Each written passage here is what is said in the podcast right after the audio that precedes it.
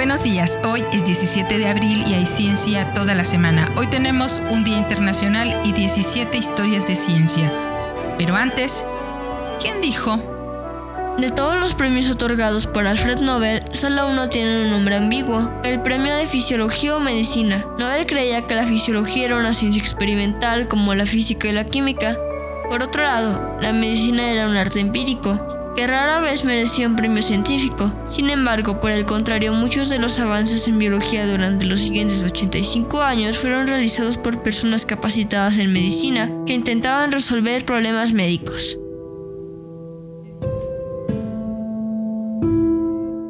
Hoy celebramos el Día Internacional de las Luchas Campesinas.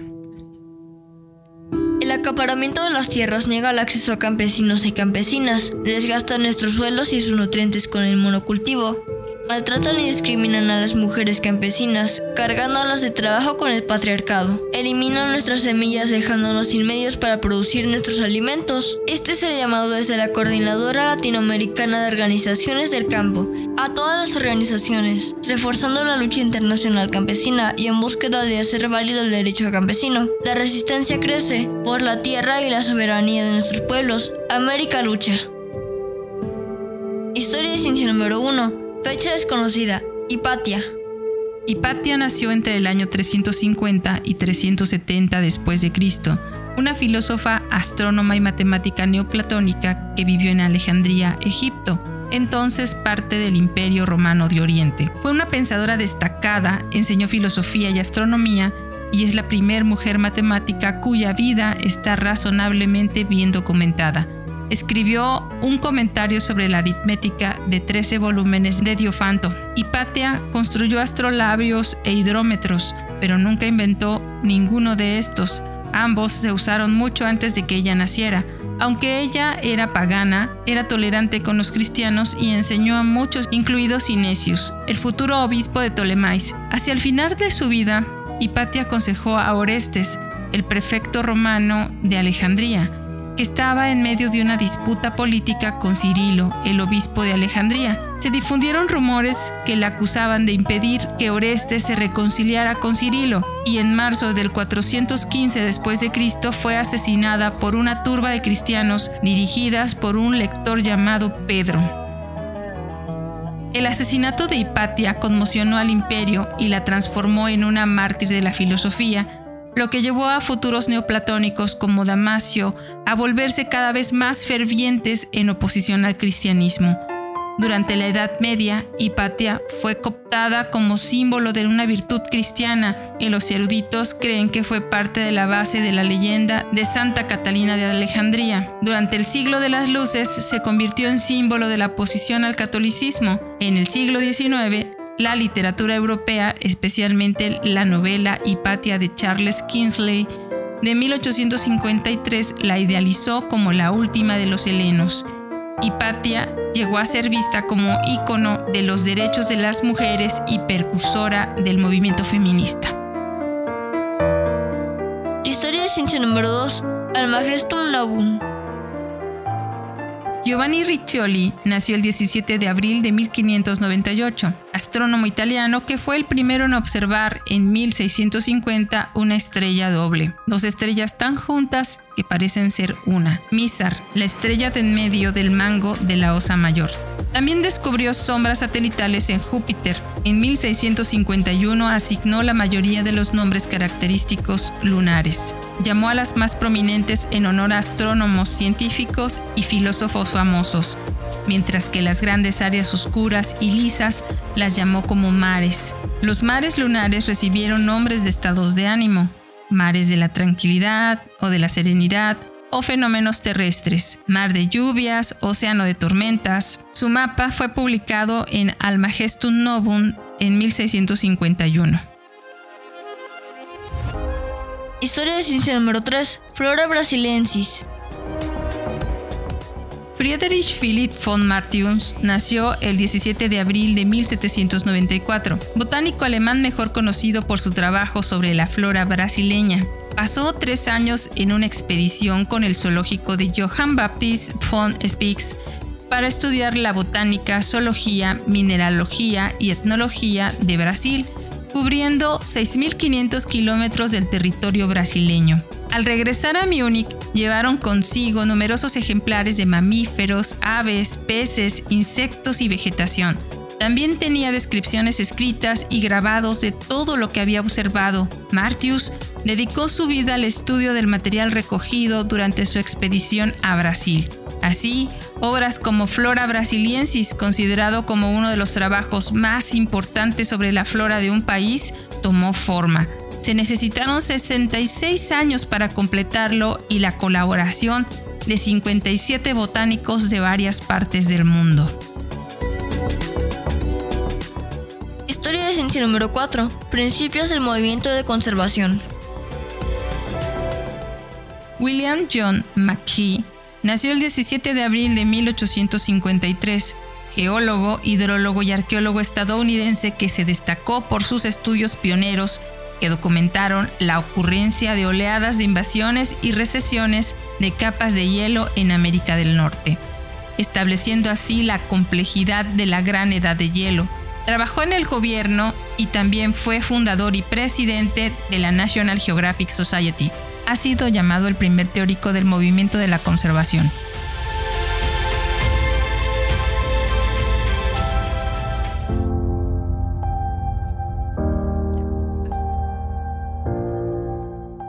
Historia de ciencia número 5. Tratado sobre la teoría matemática de la elasticidad. Love August Edward Hogg nació el 17 de abril de 1863 geofísico y matemático británico que descubrió un tipo principal de onda sísmica que posteriormente recibió su nombre. Loeb asumió que la Tierra consta de capas concéntricas que difieren en densidad y postuló la ocurrencia de una onda sísmica confinada a la capa superficial o corteza, que se propaga entre la corteza y el manto subyacente. Su predicción fue confirmada por los registros del comportamiento de las ondas de la capa superficial de la Tierra. Propuso un método basado en mediciones de ondas de Loeb para medir el espesor de la corteza terrestre. Además de su trabajo sobre la teoría geofísica, Loeb estudió la elasticidad y escribió el Tratado sobre la teoría matemática de la elasticidad. Historia de ciencia número 6. Principios de fisiología humana. Ernest Henry Starling nació el 17 de abril de 1866, fisiólogo inglés cuyas prolíficas contribuciones a la comprensión moderna de las funciones corporales incluyen la hipótesis de Starling, en la que describió las fuerzas que impulsan los fluidos a través de los vasos sanguíneos, y su descubrimiento de cómo las hormonas y los nervios controlan la digestión. Acuñó el término hormona para los mensajeros químicos del cuerpo de las glándulas endocrinas en 1905. Su ley del corazón establecía que la fuerza de la contracción del corazón es proporcional al estiramiento del músculo cardíaco. Descubrió el significado funcional de las proteínas séricas. En 1902, junto con William Bayliss, demostró que la secretina estimula la secreción pancreática. En 1924, junto con Ernest Bernay, demostró la reabsorción del agua por los túbulos del riñón. Historia de ciencia número 7. Una de la civilización. Leonard Woolley nació el 17 de abril de 1880, arqueólogo inglés cuya excavación entre 1922 y 1934 de la antigua ciudad sumeria de Ur en el actual Irak, el lugar de enterramiento real de muchas realezas mesopotámicas. Avanzó enormemente el conocimiento de la antigua civilización mesopotámica, lo que permitió rastrear la historia. Desde los inicios de la ciudad, durante el siglo IV a.C., hasta la prehistoria 4000 años antes de Cristo. Sus hallazgos revelaron mucho sobre la vida cotidiana, el arte, la arquitectura, la literatura, el gobierno y la religión de esta cuna de la civilización. En las tumbas reales que datan de alrededor del 2700 a.C., descubrió la práctica del entierro sacrificial del séquito personal de un rey fallecido. Descubrió tumbas de gran riqueza material, joyas de oro y plata, grandes pinturas de la antigua cultura mesopotámica en su cenit y otros muebles. La tumba más extravagante fue la de la reina Pu Avi, no tocada por las manos de los saqueadores durante milenios, con muchos elementos bien conservados, incluidos un sello cilíndrico que lleva su nombre en sumerio. Su ampliamente leído Ur of the Chaldees, A Record of Seven Years of Excavation, de 1929, describió sus hallazgos de una manera tanto informativa para los especialistas como accesible para los no especialistas.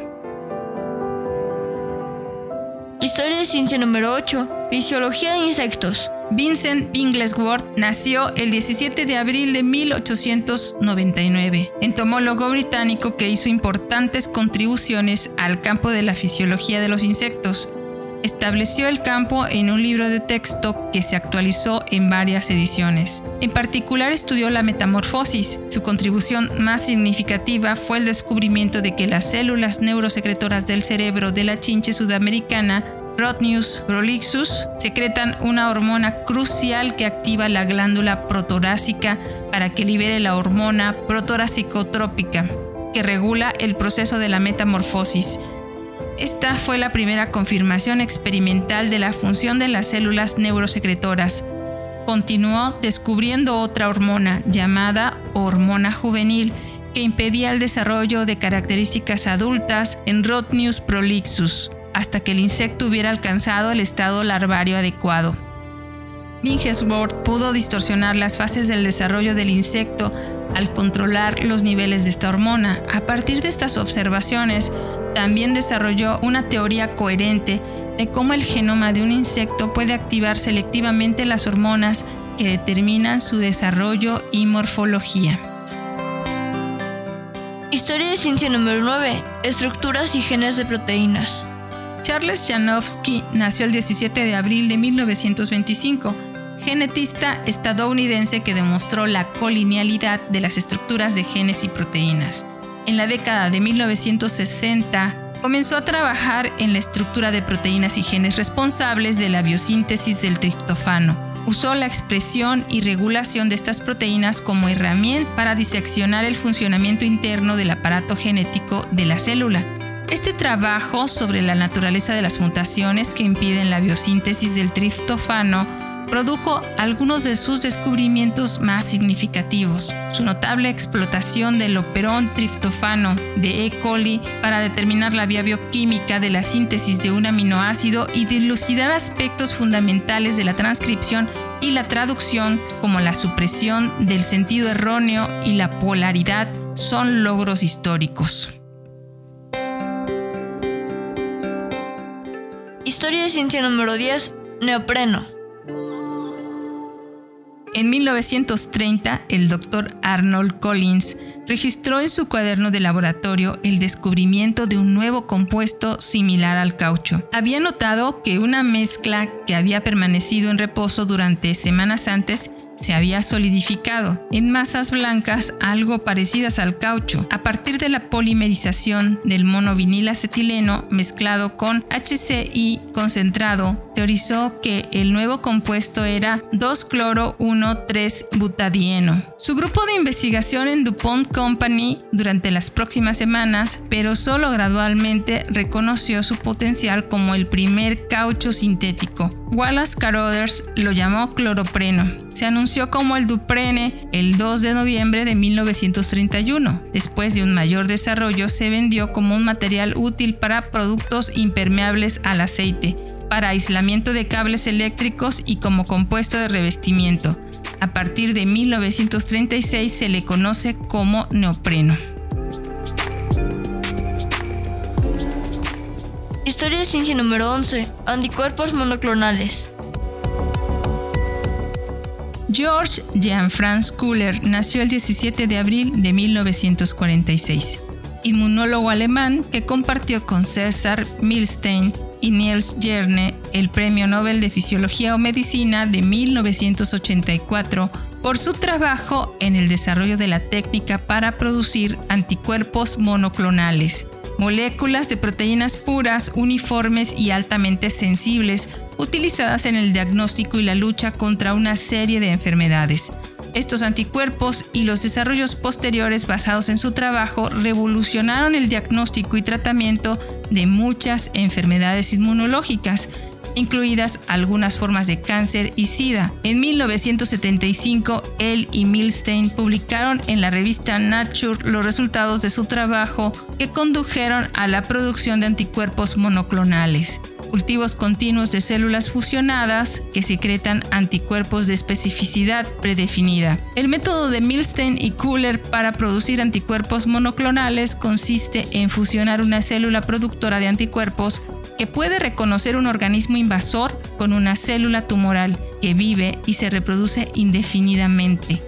Sus descubrimientos están utilizándose en la investigación de enfermedades leves y enfermedades tan graves como el cáncer y el SIDA.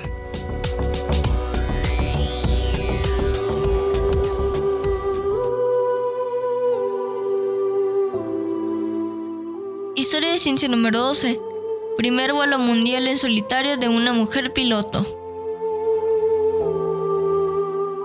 En 1964, Geraldine Mock aterrizó en Columbus, Ohio, convirtiéndose en la primera mujer en completar un vuelo de avión alrededor del mundo. Geraldine era ama de casa con menos de 800 horas registradas en 7 años y medio de experiencia de vuelo el 19 de marzo de 1964 en un modelo Cessna de un solo motor. El viaje duró 29 días y medio con 21 escalas. Aunque no sin algunos problemas, el éxito de su vuelo en solitario también refleja la fiabilidad de los pequeños aviones de la época. Historia de ciencia número 13. Surveyor 3. En 1967, la nave espacial Surveyor 3 se lanzó con éxito desde Cape Kennedy, California.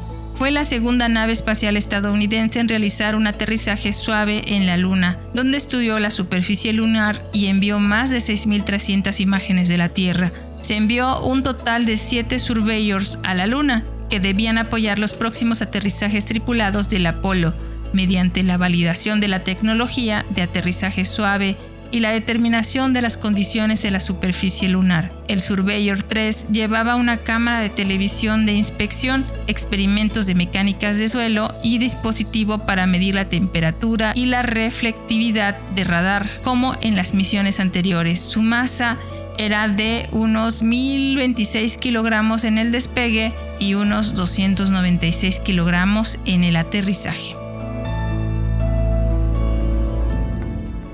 Historia de ciencia número 14. Colobo rojo de Bouvier.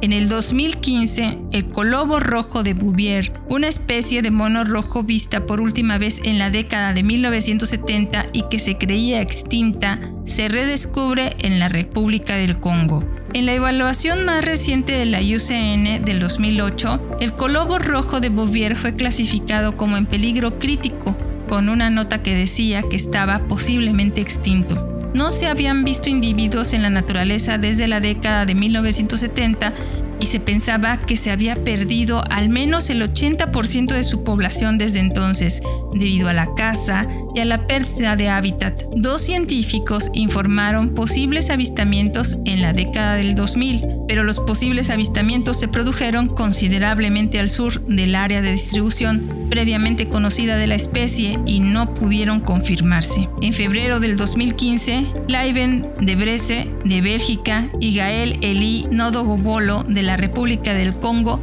lanzaron una expedición para buscar al colobo rojo de Bouvier. Partiendo de la ciudad de Obando, las exploraciones pronto vieron al mono mientras viajaban por el río Bokiva en el Parque Nacional Tokou Pikonda. Anunciaron el hallazgo el 3 de marzo a través del Indiegogo, que junto con la Sociedad de Conservación de la Vida Silvestre ayudaron para recaudar los fondos para la expedición. Un día como hoy, los un día como hoy del 2015, los exploradores revelaron la primera fotografía de la especie, una madre con su cría en un árbol.